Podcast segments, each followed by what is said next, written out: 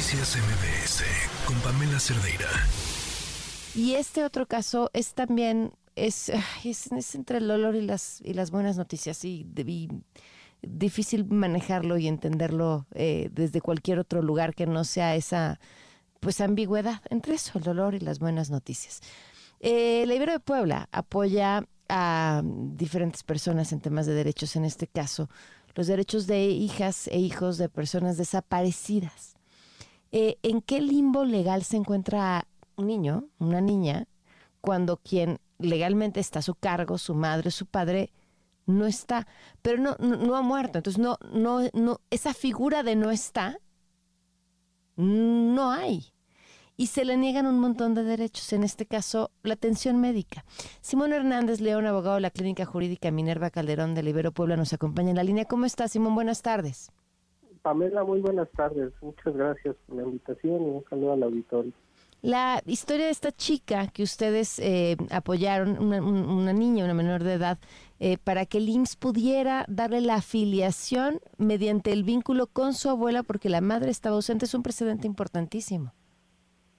Sí, la verdad es que se, trata de una decisión muy, muy trascendental, relevante en el contexto desafortunado que vive el país, donde hay miles de personas desaparecidas y donde nuestras estructuras, pues, tanto institucionales como normativas, a veces representan todavía un calvario adicional para las familias que están padeciendo una situación como esta. Sin duda, ustedes que que, siguen de cerca una serie de casos como este, ¿cuáles son los derechos eh, atropellados que normalmente encuentran en el caso de menores de hijos de desaparecidos? Pues mira, este es muy fundamental que es el reconocimiento de la, digamos, de la capacidad eh, jurídica y que las personas desaparecidas pues siguen existiendo, ¿no? Y que eh, mientras sigan existiendo y se presuma que están con vida, el Estado tiene la obligación de buscarlas y mientras tanto tiene que buscar los mecanismos para que la ausencia no represente alguna situación que afecte a sus familiares. En el caso de las niñas y los niños, pues vemos el tema de la, las inscripciones a la escuela, bueno, pues porque si no está su papá o su mamá, ¿quién puede hacerlo? El, tema justo con, con María Eugenia y Ariadna, que es la afiliación eh, al Seguro Social, porque la ley del Seguro Social y otras leyes de los institutos pues reconocen solo el vínculo de padres o madres a hijos, pero no, no son capaces de observar, digamos, esta situación tan problemática de la ausencia de una persona desaparecida y que al no tener, eh, y eso creo que es un dato importante, hay casi 15 estados en el país una buena parte que no han hecho los ajustes necesarios para una figura muy eh, importante que es la declaración especial de ausencia. Eso permite que las familias puedan acudir ante un juez y tener una declaración de que la persona está desaparecida y eso les permite hacer algún trámite, recuperar algún bien inmueble, hacer un contrato, eh, no sé, recuperar algo en el banco.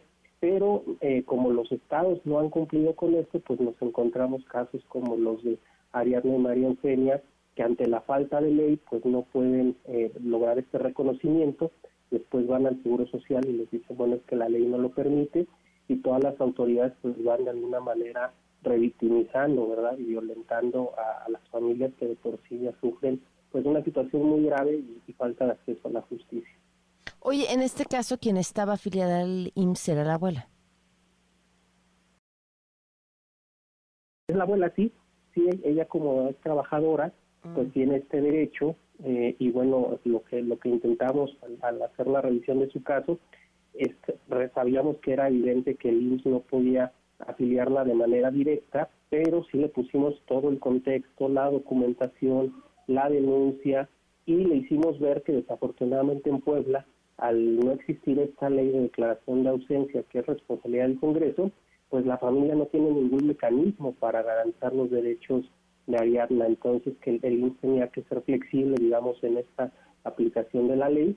Y lo que esperamos ahora, pues, es ya la decisión de fondo, donde por una parte se puede obligar al Congreso a través de este amparo a que emita esta ley, que no lo ha hecho durante más de cinco años, y por otra parte al INS para que también tenga flexibilidad en este tipo de casos y, y bueno, se trata también de una niña de, de 8 años, o sea, creo que las, las condiciones pues son de especial relevancia, ¿no? Para negarle los derechos a una consulta, a la afiliación, al, tema de suministro de medicamentos eh, por un tema de una imposibilidad de, de, la ley.